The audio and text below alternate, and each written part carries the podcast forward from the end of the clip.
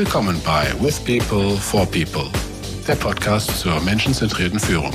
Shazib Akhtar und ich, Andreas Schmitz, sind Familienmenschen, Senior Leader, aber eigentlich Basketballprofis, zumindest im Herzen. Wir sind auf einer Lernreise. Kommt doch mit! Ja, wie geht's dir Sonntagabend? Sonntagabend. Ich bin natürlich fertig, ich bin müde, aber, aber ich bin glücklich. Ähm, insofern, das ist alles gut. Wir, hatten ein ja, sehr bewegtes, aber auch ein sehr schönes Wochenende. Bewegt, kann ich nachher noch was zu sagen, hat eher mit unserem Hausbauprojekt zu tun. Aber schön, weil wir dann doch heute einen sehr schönen Tag hatten bei einem ukrainischen Volksabend sozusagen, weil da unsere Gasttochter getanzt hat. Und das war sehr schön und es hat noch jemand gesungen und äh, alles etwas folkloreartig, aber ganz spannend. Schön. Ja, wir hatten einen unbewegten Sonntag. Das hat zusammengepasst mit dem Wetter, weil mir war nicht zum Bewegen zumute und es wie immer lohnt es sich, einen Sonntag zu haben, an dem man nichts tut, wirklich. Also da ist irgendwie jeder kommt auf die Kosten, ja. Man hat äh, irgendwie Zeit mit den Kindern, mit der Partnerin und auch für sich ich glaube, dieses Runterkommen, dafür brauche ich wirklich mal einen Tag ohne geplante Aktivität. Das ist gut, das ist gut. Das hatten wir am Samstag entsprechend. ja, ich habe ich hab am Freitag, meine ich, beim Aufräumen mal meine Kopfhörer reingesteckt und habe mal in unsere Episode reingehört, wo wir sprechen über den Abend bei MHP auf der Bühne. Hat mir gut gefallen. Also durch unsere Erzählungen bin ich nochmal quasi zurückgekommen auf die Bühne gefühlt. Das ist schön, das ist schön. Ich habe ich hab auch am, am Freitag mit jemandem darüber gesprochen. Jemand, der das Video gesehen hat und der, ah, der Kommentar. Das Fremdschämen-Video. Ja, das Fremdschämen-Video. Ja, nicht nur, nicht nur Fremdschämen anscheinend. Ja. Also das, der Kommentar war ähm, jetzt so, dass ich dann gefühlt rauskam mit, ja, ist okay gewesen. aber mehr auch nicht. Aber das macht ja nichts. Wir, wir, wir, üben einfach weiter, wir lernen ja und mit neuen Situationen umzugehen, wenn man sich selber nicht hört und Bühnenpräsenz nach langer Abwesenheit auch mal wieder was Neues vor 200, 300 Leuten, zumindest für mich. Äh, ist, glaube ich, nochmal ja, ein Thema, was wir gerne nochmal üben können. Aber vielleicht können da ja auch andere ein Lied von singen. Ja, definitiv. Also ich glaube, das ist wahrscheinlich sehr menschlich und natürlich. Und ich finde diese Anspannung, Aufregung im Nachhinein auch super schön, weil da geht das Adrenalinlevel dann hoch und du bist dann aufgeregt, aber auch hoch konzentriert. Und ich glaube, in dieser Phase passiert auch was mit einem. Ja, also Lernen ist das Mindeste und ich glaube, man ist im Nachhinein auch so ein bisschen stolz drauf, dass man sich getraut hat, das gemacht hat. Und das ist, glaube ich, letzten Endes dem Publikum wahrscheinlich auch sympathisch, oder? Also ich glaube, die wenigsten ähm, assoziieren sich mit jemandem wie Thomas Gottschalk, der einfach vor einer Million Leute unvorbereitet auf die Bühne geht und einfach losquasseln kann. Die meisten können dann doch mehr mit so Leuten anfangen, die wahrscheinlich Respekt und auch Aufregung haben dafür. Nee, das, das stimmt. Und auch da wieder das Basketball-Beispiel angebracht. Also ich habe dich ja nie im Verein spielen sehen, insofern kann ich das gar nicht so richtig beurteilen. Aber wenn ich aufs Feld gekommen bin, habe ich jetzt nicht erstmal das, das Magnesium oder was da LeBron James in die Luft schmeißt und eine kleine Show gemacht, äh, gemacht sondern habe mich konzentriert und war angespannt. Und ich denke, das hat nochmal dann auch dir den Fokus gegeben. Also mir hat es den Fokus gegeben, ja. dass ich da nicht Quatsch mache und letztendlich mich darauf konzentrieren kann und in, mein, in meinen Flow reinkomme. Das, das war natürlich für mich immer sehr, sehr wichtig. Äh, und natürlich hat es mir dann auch Spaß gemacht. Ja. Und nachhinein die schwierigsten Spiele, sagt man immer so leicht, ja, aber ich kann mich dann eins auch ganz bewusst erinnern, da, da war ich, da haben wir auch so verloren, ja. Aber ich, ich fand's cool, weil wir gegen eine ja, Mannschaft gespielt haben, drei Ligen höher. Und das war einfach eine, eine Erfahrung, die ich dann nachher nicht mehr so schnell vergessen habe, ja, wie man sich bewegen kann, wie man auch mit weniger Pässen schnell zum Ziel kommen kann. Also das war eine gute Erfahrung. Also wenn du wissen willst, wie ich im Verein gespielt habe, dann kann ich nur sagen, mein Ritual, wenn ich auf das Feld gekommen bin, egal ob Starting Five oder nicht Starting Five, dann war das nur, denk daran, es wird nie wieder so schlimm wie das erste Spiel, wo nach fünf Minuten ausgefault warst. Und jetzt die Prüffrage. Stimmt das auch oder bist du auch nochmal nach viereinhalb Minuten Ja, raus? natürlich stimmt das, klar. du, wie gesagt, erstes Spiel im Verein und erstes Spiel äh, quasi, wo meine Eltern dabei waren und das letzte, wie gesagt.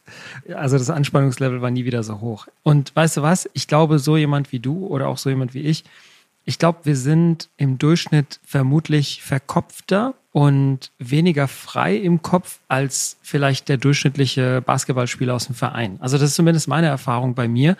Ich habe mir immer viel mehr Gedanken gemacht. Also um Spielzüge, um andere Personen, um die Atmosphäre. Und ich habe einfach erlebt, es gibt wahnsinnig viele Leute, die machen sich gar keine Gedanken. Die kommen einfach auf den Platz, ja, machen ihr Ding und sind voll im Tunnel. Das hat natürlich Vorteile, hat natürlich auch Nachteile, ja. Aber äh, vor allem sind, glaube ich, die Nachteile dann quasi außerhalb des Platzes zu sehen, ja, weil meistens ist es ja gut, wenn man sich Gedanken macht um Dinge. Aber auf dem Platz ist das, glaube ich, manchmal auch wirklich hinderlich, wenn du nicht einfach mal auf deine Intuition einlässt und einfach mal Spaß hast, statt zu sagen, ich muss jetzt alles durchdenken und mich selbst blockieren. Und jetzt lass mich versuchen, die Brücke zu schlagen von äh, dem Thema Basketball auf unser Thema, was wir uns heute vorgenommen haben. Wie du vielleicht auch, habe ich ja auch mehrere Ligen und Mannschaften durchlaufen und anfangs war ich ja noch der der Scorer, ja, derjenige, der den Ball bekommen hat und äh, der Go-To-Guy war beim TV Blatzheim zumindest und beim TuS Königsdorf noch. Und irgendwann bin ich ja gewechselt, dann auch mal in die Regionalliga und da war ich dann nicht mehr der Scorer. Ja. Da war ich ein Rollenspieler. Und dann habe ich gemerkt, mh, hm, vielleicht bin ich nicht nur ein Rollenspieler, sondern ich ermögliche vielleicht auch damit Erfolg von anderen, wenn ich meine, meine Rolle gut spiele und verbinde miteinander. Ja, bin derjenige, der über Eck der Pass gespielt wird, damit ich dir zu jemandem passen kann, der dann den Korb macht. Ja. Also das war vielleicht so ein Versuch, der wir heutzutage Multiplier nennen könnten, zumindest ansatzweise. Shazib, möchtest du uns dazu was erzählen? Du hast das Thema vorgeschlagen, ganz spannend. Sehr gerne, absolut, mache ich sofort, Andi. Ich habe nur noch eine Analogie, die ich trotzdem gerne nochmal reinwerfen würde. Jemand zu sein, der andere unterstützt und antreibt, ein Assist-Giver oder ein Vorlagengeber, ist ich würde sagen, mindestens genauso wichtig wie jetzt der Superstar, der jetzt quasi den Dank am Ende macht. Und ich möchte kurz verweisen auf ein Interview zwischen Sir Charles Barkley und Michael R. Jordan, die sich gegenseitig wie immer äh, mal wieder auch äh, so geneckt haben. Und dann gibt's so im Interview an einer Stelle so eine Passage, wo der Michael Jordan sagt, ja, ich habe aber sechs Titel gewonnen. Und dann sagt der Sir Charles Barkley als Antwort, hätte ich Pippen und Rodman neben mir gehabt, hätte ich auch sechs Titel gewonnen. Mhm. Und das fand ich irgendwie super spannend. Ja, ich meine, was er ja damit sagt, ist, du bist nicht so wichtig, wie du denkst, sondern eigentlich kommt es auch auf dein Umfeld an, wie du da wirken kannst. Und da ist eigentlich, äh, wie du das gerade gemacht hast, eine super Brücke geschlagen zum Thema Multiplier. Das Thema Multiplier habe ich mitgebracht, äh, eigentlich als Multipliers, also Mehrzahl. Ähm, und der Untertitel zu dem Thema heißt How the Best Leaders Make Everyone Smarter.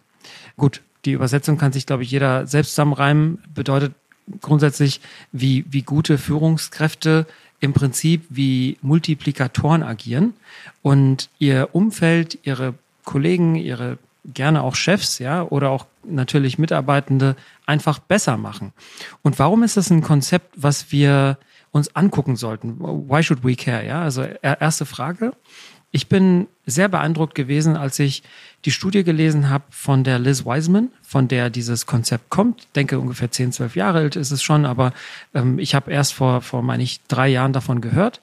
Und die Liz Wiseman beschreibt, dass Multiplikatoren von ihrem Umfeld, ich glaube, sie spricht da vorwiegend von Mitarbeitenden, also Multiplikatoren bekommen von ihren Mitarbeitenden in der Regel die doppelte Performance, sie nennt das Capability. Sie kitzelt die doppelte Fähigkeit aus ihren Mitarbeitenden raus, als wenn sie keine Multiplikatorin wäre.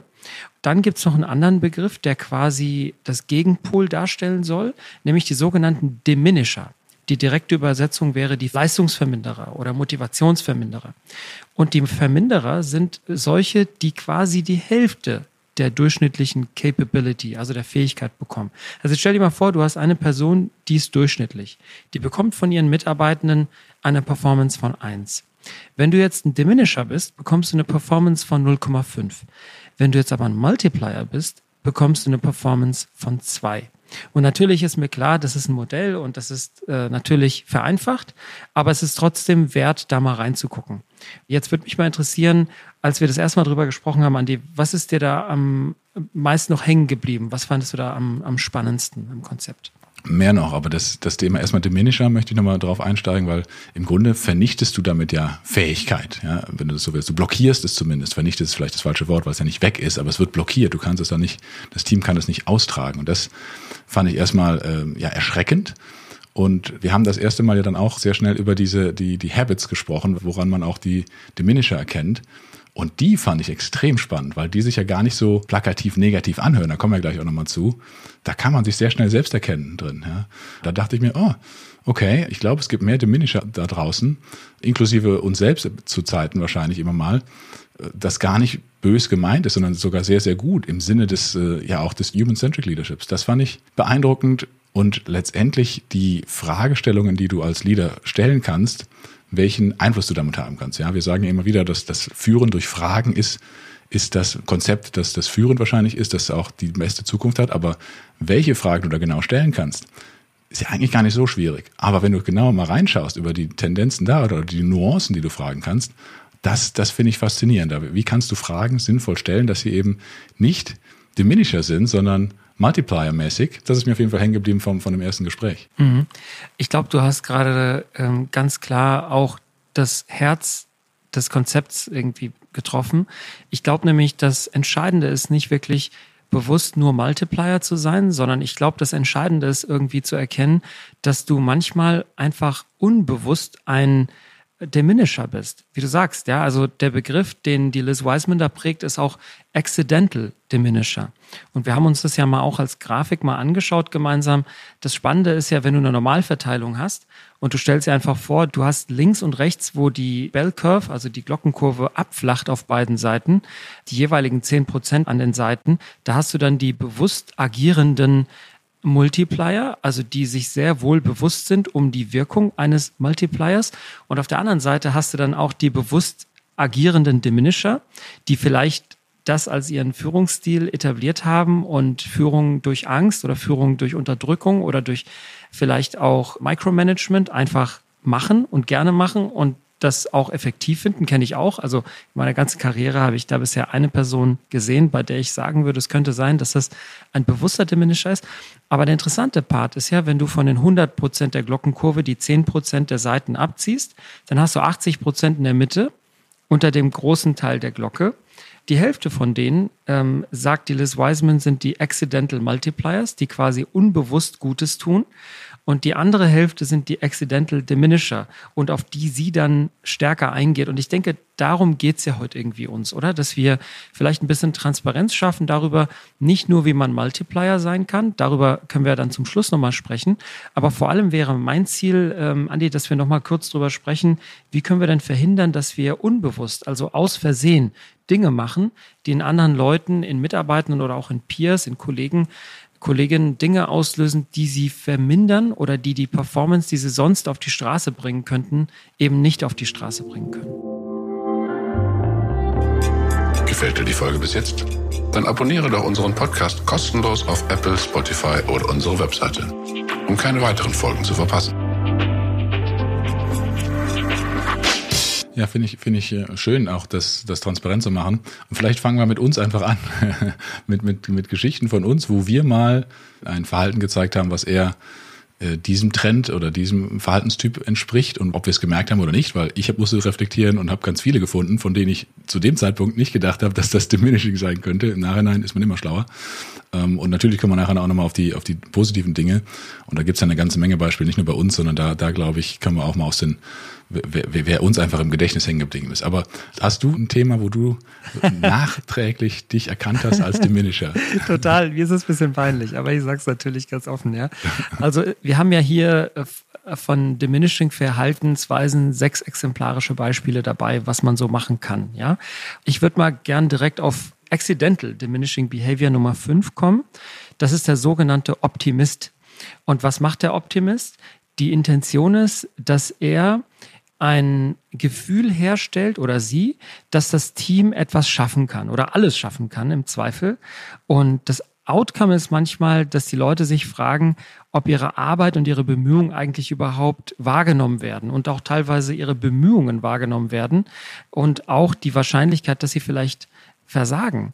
Also das ist im Prinzip ein Gap zwischen dem, was die Menschen spüren, dass sie vielleicht am Limit laufen oder dass sie vielleicht das Projekt gegen die Wand fahren, versus dieser sonnige Optimismus vom, von der Führungskraft, die natürlich sich theoretisch gut anfühlen soll, aber im Zweifel dann disconnected ist von der Realität des Mitarbeitenden. Und dieser Optimist, der will ja eigentlich was Gutes, will die Leute motivieren, aber erreicht durch seinen unüberlegten oder dauerhaften Optimismus eigentlich das Gegenteil. Und das habe ich, glaube ich, früher schon sehr häufig gemacht und damit dann teilweise auch ja ein, ein Gap kreiert zwischen den Leuten und mir selbst. Und erst als ich äh, mich eingearbeitet habe in die Herausforderungen, die sie wirklich hatten, habe ich dann wieder Credibility bekommen. Resoniert das mit dir? Das könnte ich mir auch gut vorstellen, äh, so, so ein Beispiel. Also, dass da du mit dem vollen Elan da dran gehst und das, also, das habe ich bildlich vor Augen, wie das passieren kann. Und auch da, ja, wie gesagt, accidental, ja, das ist ja äh, nicht, und auch da ist der, der, der Grad ja wieder schmal, wo du dann Leute auch da verlierst auf der Strecke. Ne? Ich habe die Nummerierung jetzt nicht, aber ich gebe dir einfach mal auch, auch meins, was vielleicht in eine ähnliche Richtung geht. Das ist nämlich der, der Pace-Setter, habe ich gelesen. Ja. Und ich kann dir zwei ganz konkrete Beispiele nennen. Das eine ist ganz aktuell bei meiner neuen Firma natürlich, äh, wo ich versuche, schnell PS auf die Straße zu bringen und, und Dinge sehe und angehen will und auch die Strategie ähm, vorantreiben will. Ja, und letztendlich, um Leute mitzunehmen, ähm, auch da, da brauchst du halt manchmal mehr Zeit noch. Wenn du das selber ausgedacht hast, ist es für dich sonnenklar. Aber der im Grunde leichteste Fehler, die Leute mitnehmen, das geht halt nicht nur, wenn du es einmal kommuniziert hast. Das geht auch nicht nur, wenn du es zweimal kommuniziert hast. Und kommunizieren alleine bringt überhaupt gar nichts. Ja? Du musst die Leute anders mitnehmen. Und wo mir das dann nachträglich nochmal sehr bewusst ist, ähm, dass das dieses Habit war, ist bei Roche, wo wir versucht haben, eine Art, ich nenne es mal Projektboard einzurichten im HR-Bereich in Deutschland. Also wir hatten ja 255 Projekte gleichzeitig an einem Zeitpunkt. Da habe ich gesagt, das also kann ja gar nicht, kann, wie soll denn das funktionieren? Also jeder ist da auf sechs, sieben Projekte gleichzeitig verschrieben und arbeitet da leicht dran. Wir machen demnächst so ein Projektboard, das ist dann die, der Filter, welche Projekte reinkommen oder nicht. Und das ist nicht das Leadership-Team, weil wir sind zu weit weg. Das sind freiwillige und selektierte Leute aus der Mannschaft. Haben wir für eine gute Idee gehalten, ähm, haben das versucht, sehr schnell umzusetzen. Also eingesetzt die Leute, kommuniziert, zack, jedes Projekt geht jetzt zu dieses Board. Ja, Pustekuchen, ja, die Projekte sind ja trotzdem gelaufen. Dieses Board hat deshalb ja eben auch nicht mitbekommen, weil einfach von der Geschwindigkeit, von den Gedankengängen, die wir dahinter hatten, was das bewirken soll, gar nicht so schnell ankommen konnte. Es konnte gar nicht so schnell verdaut werden. Und das, das fand ich dann spannend. Ja, wir haben gedacht, wir tun der Organisation damit einen Gefallen, setzen ein Zeichen, machen das schnell und sind auch hinten dran, dass das schnell passiert. Aber funktioniert halt nicht. Nur Geschwindigkeit reinbringen ist ähm, in dem Falle kontraproduktiv gewesen. Ja.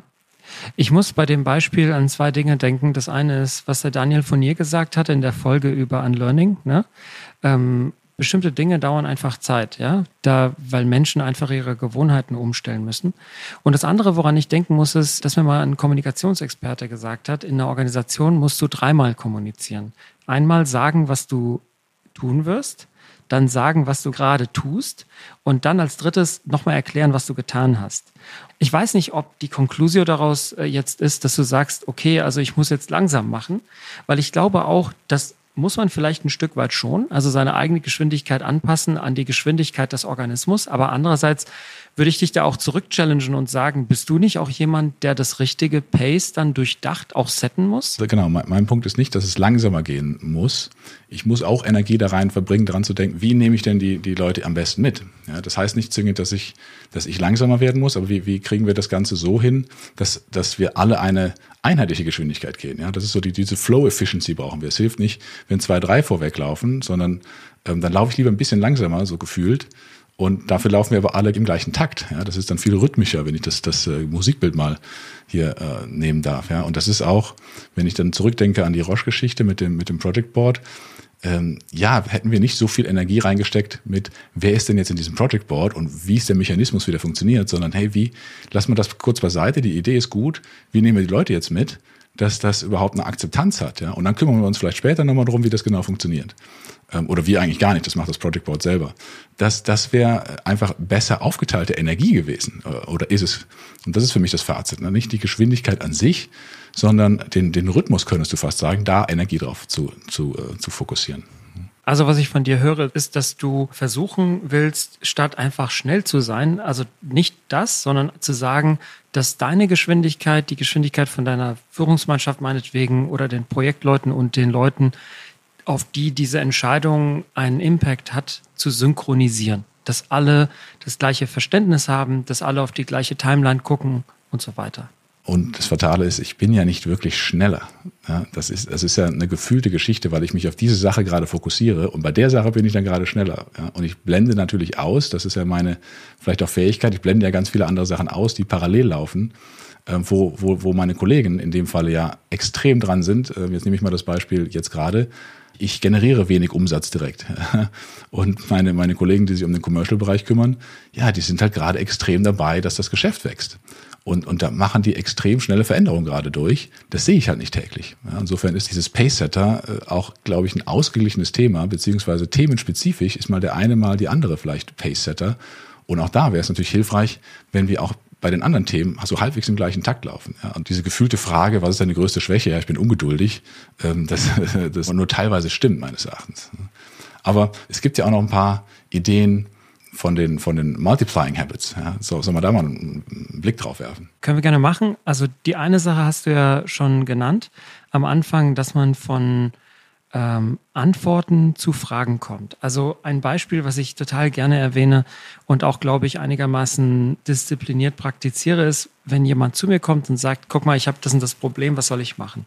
Dann wirst du von mir nie eine Antwort kriegen, weil ich erstens daran glaube, dass die Leute, die in den Fachthemen drin sind, immer bessere Background-Infos haben, um eine gute Entscheidung zu treffen als ich. Und zweitens glaube ich daran, dass wenn jemand eine gute Frage stellt, auch eine gute Antwort finden kann. Und meine Frage ist dann immer, wenn jemand kommt, hey Shaseb, ich habe das, das Problem, was soll ich tun? Dann sage ich immer, was würdest du tun und warum? Und die Erklärung, die die Person mir gibt, ist meistens so gut, dass ich dann sage, ja, dann mach genau das. Und das ist, glaube ich, eine Eigenschaft von einem Multiplier. Ist das etwas, was du auch machst? Und wenn ja, ist es etwas, was du natürlich machst? Oder musstest du dir das antrainieren? Oder bist du sogar jemand, der gleich eine Antwort gibt und eine Lösung parat hat? Äh, teils, teils, würde ich sagen. Ja, ich möchte auch nicht sagen, dass ich das immer gemacht habe. Ich habe das äh, angefangen zu tun aus einem ganz anderen Grund, aus einem Selbstschutz eigentlich, ja, weil ich, weil ich gemerkt habe, ich, ich würde gar nicht da zurechtkommen, wenn ich mir jeden Affen auf die Schulter setzen lasse. So beschreibe ich es jetzt mal, wenn ich versuche, Probleme oder äh, Lösungen zu finden, die eigentlich jemand anders hat. Ja, und mal unabhängig davon, ob das jetzt jemand in meinem Team, Kollege, Kollegin oder irgendein Leader ist, ähm, das war eher der Grund dafür, zu sagen, hey, ich, ich kriege das eh nicht alles hin, versuch doch erstmal selber. Ja. Ach, daran habe ich noch nie gedacht. Das ist ja political fast, ja, dass man überlegt, ja, wie, wie kann ich denn mich selbst schützen? Spannend, ja, krass. By the way, die, dieses, das gegenteilige Verhalten, ne? dass man ständig ähm, Fragenden sofort die eigene Idee so aufs Auge bindet, das ist ja etwas, das auch ein Accidental Diminishing Behavior ist. Ne? Der sogenannte The Rescuer oder The Idea Guy ist auch genau die Person, die quasi Hilfesuchenden gleich zur Hilfe eilt und nicht merkt, dass die Leute dann abhängig werden von, von dir. Ne? Und du, du, du schadest diesen Leuten, indem du quasi sie unselbstständig machst und vielleicht sogar ihre Reputation ähm, zumindest nicht schützt. Weil wenn das, äh, wenn sie selber nie mit Ideen kommen, dann assoziiert man sie halt vielleicht auch nicht mit Ideen. Ne? Insofern ist das dieses Multiplier Behavior, dass man mit Fragen antwortet und sagt, was würdest du denn tun, ist quasi das Gegenteil von einem Diminishing Behavior. Aber auch da gibt es Ausnahmen und da auch eine, eine Anekdote aus ähm, einer Zeit, in der ich äh, Business HRler für HR war. Also ich habe die quasi die Personalabteilung mit unterstützt. In Penzberg war das hier und da kam mein damaliger Chef, Erwin, du wirst es mir nachsehen. Ähm, das war gerade ziemlich hektisch gerade zu der Zeit, wenig Leute und ein bisschen, bisschen chaotisch, gerade zu viele Themen einfach auf uns eingeprasselt. Und dann kam er zu mir ins Büro, was ich ja sehr begrüßte und äh, fragte mich dann auch im Vertrauen, Andreas, jetzt sag doch mal, was hat mir das Problem nochmal geschildert, was machen wir denn jetzt? ja, und dann habe ich mir gesagt, ja, Erwin, was willst du denn machen? Was, was, willst du, was würdest du denn jetzt machen? Und hör auf mit diesen Fragen zu stellen. Ich frage dich jetzt mal ganz konkret als Experte, welche Optionen okay. haben wir denn hier? Und er dachte, ja, okay, ähm, jetzt in dem Moment wär, war, war die Frage vielleicht etwas unsensibel gestellt. Ja? Also es ist es ist ja nicht einfach immer nur ein Reflektieren und Weggeben. Das gibt es ja auch bei einigen Coachings, ähm, wo du irgendwann mal sagst, ja, Leute, ich, ich, ich hocke hier gerade, ich brauche irgendwie einen Impuls, um weiterzukommen. Und da, das ist ja auch dann äh, so die, die Nuance, wie man, die man erkennen sollte oder die man zu erkennen lernt wahrscheinlich mit der Zeit, ähm, um zu sagen, wann ist denn was angebracht, auch wann ist eine, vielleicht nicht die Lösung zu geben, aber einen neuen Impuls zu setzen, ist da, glaube ich, das, das Zauberwort. Ich muss ein bisschen schmunzeln, weil ich glaube, ich lerne gerade in diesem Moment nicht als gerade Multiplier bewusst Accidental Diminisher zu werden, weil das ist ja genau das, was dann passieren kann, wenn du dann versuchst, irgendwie das Gute zu machen, aber genau das, was gewollt ist, eigentlich nicht tust. Manchmal sollst du ja auch retten. Ne? Manchmal sollst du ja auch Optimist sein. Manchmal sollst du auch gerade eine Antwort geben. Ne? Und ähm, also es gibt ja, ich, ich habe mir dieses, du hast mir netterweise hier so ein paar Materialien ja geschickt, die, die ich bewusst äh, mal mir angeschaut habe und das, das ist ja ganz viel, ganz viel Wisdom und ganz viel äh, ja, Weisheit drin, die, die du immer mal so mitnimmst, aber vielleicht nie so prägnant siehst, ja. Und auch so ein paar Hilfe-Fragestellungen, die ich exzellent fand, weil so einfach. Und das ist, da hatten wir jetzt gerade letzte Woche auch in, in meinem Team zu, wozu, wenn ich zu diesem Ja sage, wozu sagst du dann Nein? Ja, also dieses, dieses, hey, du musst auch priorisieren, nicht immer on top draufladen, sondern guck doch mal, was dann die Konsequenz ist, wenn du das machst, was fällt dann hinten runter oder was heißt das dann im Konkreten ähm, für, für die Sache? Das finde ich so wichtig, dass du immer mal das ganze Bild dir anschaust, ein Stück zurückgehst und nicht nur auf das eigentliche Thema schaust. Und bin da ganz begeistert von, von den Fragen, die dann auch als Hilfestellung gegeben werden. Ja, und wie du sagst, die Fragen sind ja teilweise total trivial. Das erinnert mich übrigens auch an eine Aussage von Daniel Fournier zu Unlearning. Der hat ja auch gesagt, das Lernen ist wie so ein Becher. Irgendwann ist er voll.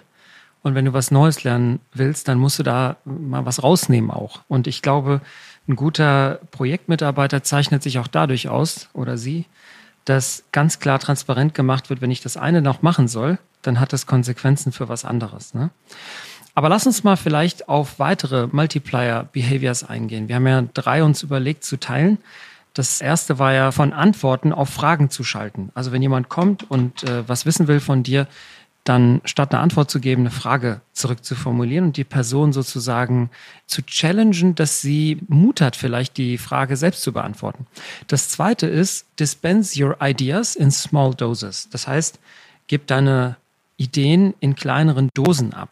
Und das ist ja auch etwas, was die Leute dann vielleicht als Impuls wahrnehmen und nicht als so Erdrückung. Weil wenn du deine Idee voll ausformulierst, ähm, ist vielleicht die Gefahr letzten Endes da, dass alles von dir ist und dass die Leute einfach nur abarbeiten, statt selber engaged zu sein, Ownership zu übernehmen für ein Thema und wirklich selbst kreativ zu arbeiten. Das hat für mich sowas wieder vom Basketball, wo du ähm, letztendlich als, als Coach ja auch Systeme vorgeben kannst. Wir hatten mal ein System mit, mit ich glaube, das waren 23 Exit-Szenarios oder sowas. Also es ist unfassbar kompliziert, fand ich das.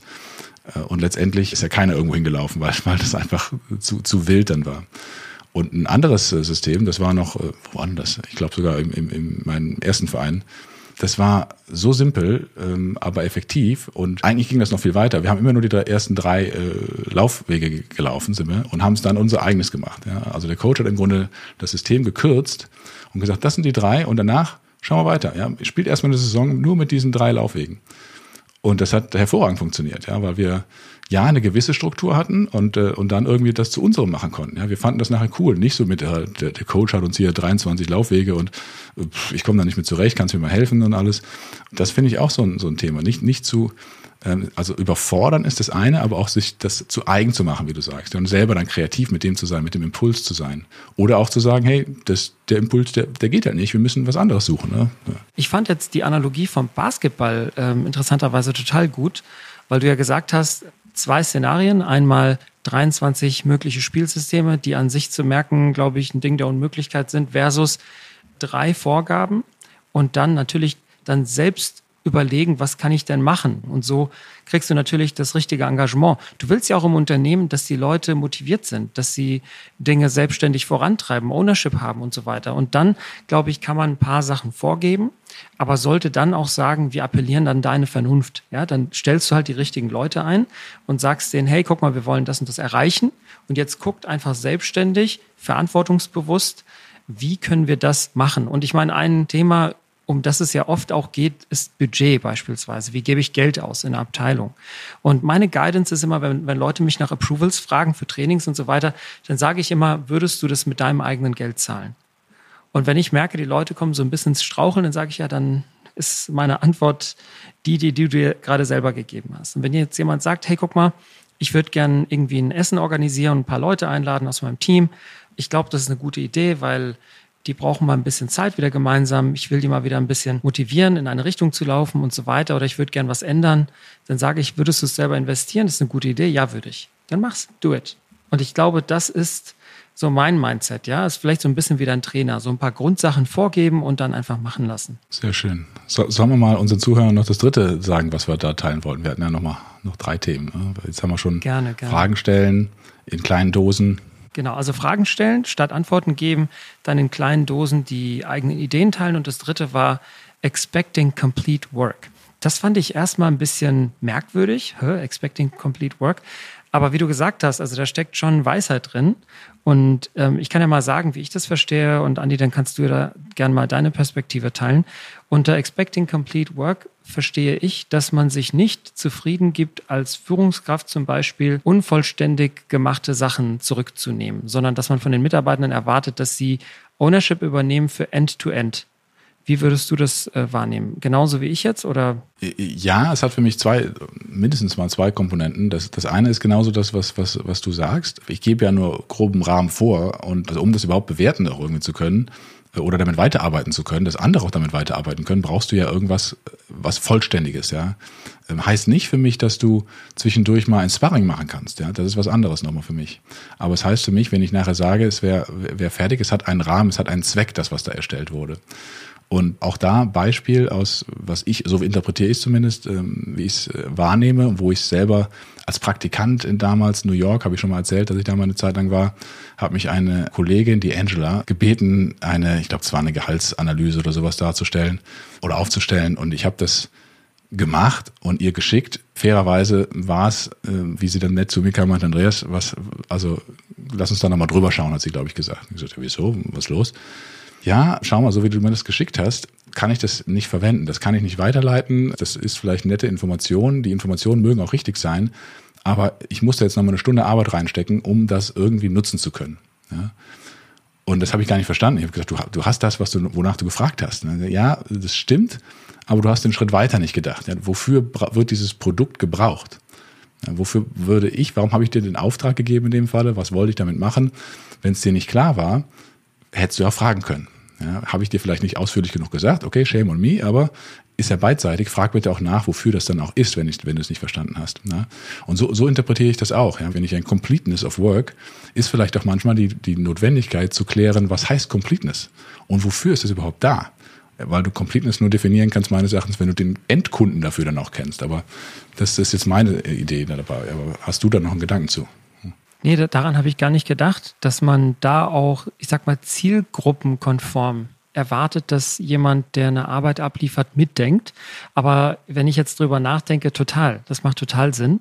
Das fordert die Leute dazu auf, dass sie quasi ähm, sich reindenken in die Nutzung ihres Arbeitspaketes und nicht nur in die Ablieferung ihres Paketes. Und ich glaube, das ist was sehr, sehr wertvolles. Also cool. Vielen Dank für die Ergänzung. Habe ich gar nicht so gesehen. Vielleicht ist da zu viel reininterpretiert, ja. Aber das, das mir, mir kam auch da der Gedanke, Complete Work, dem, das habe ich zuerst im Zusammenhang mit ähm, Sprints und, und Scrum-Teams gehört, ja. Dass du sagst, ich habe einen Sprint und danach habe ich ein, ein Package of Complete Work. Ja. Ich habe danach ein, ein, ein Produkt irgendwo, das ich irgendwo einsetzen kann, was einen Kundennutzen hat in irgendeiner Form.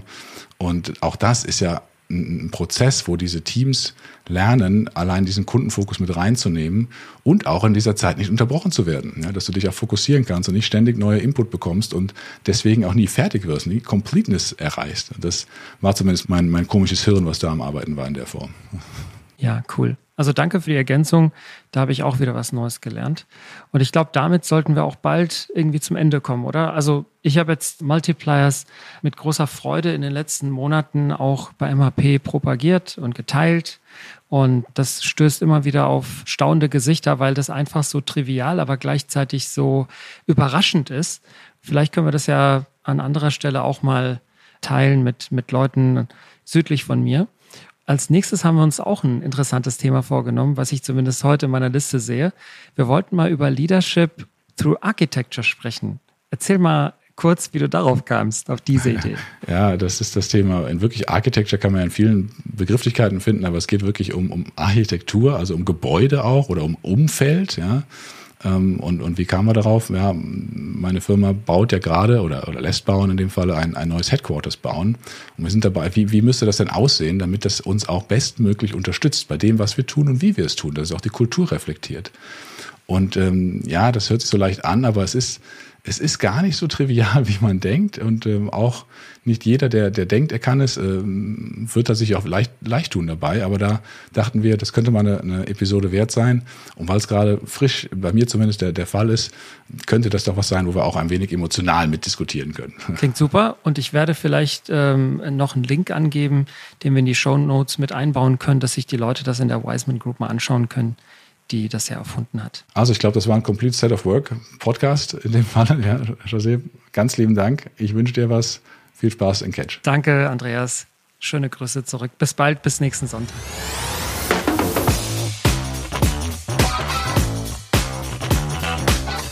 Das war With People for People. Lasst uns die Arbeitswelt gemeinsam ein bisschen besser machen durch menschenzentrierte Führung.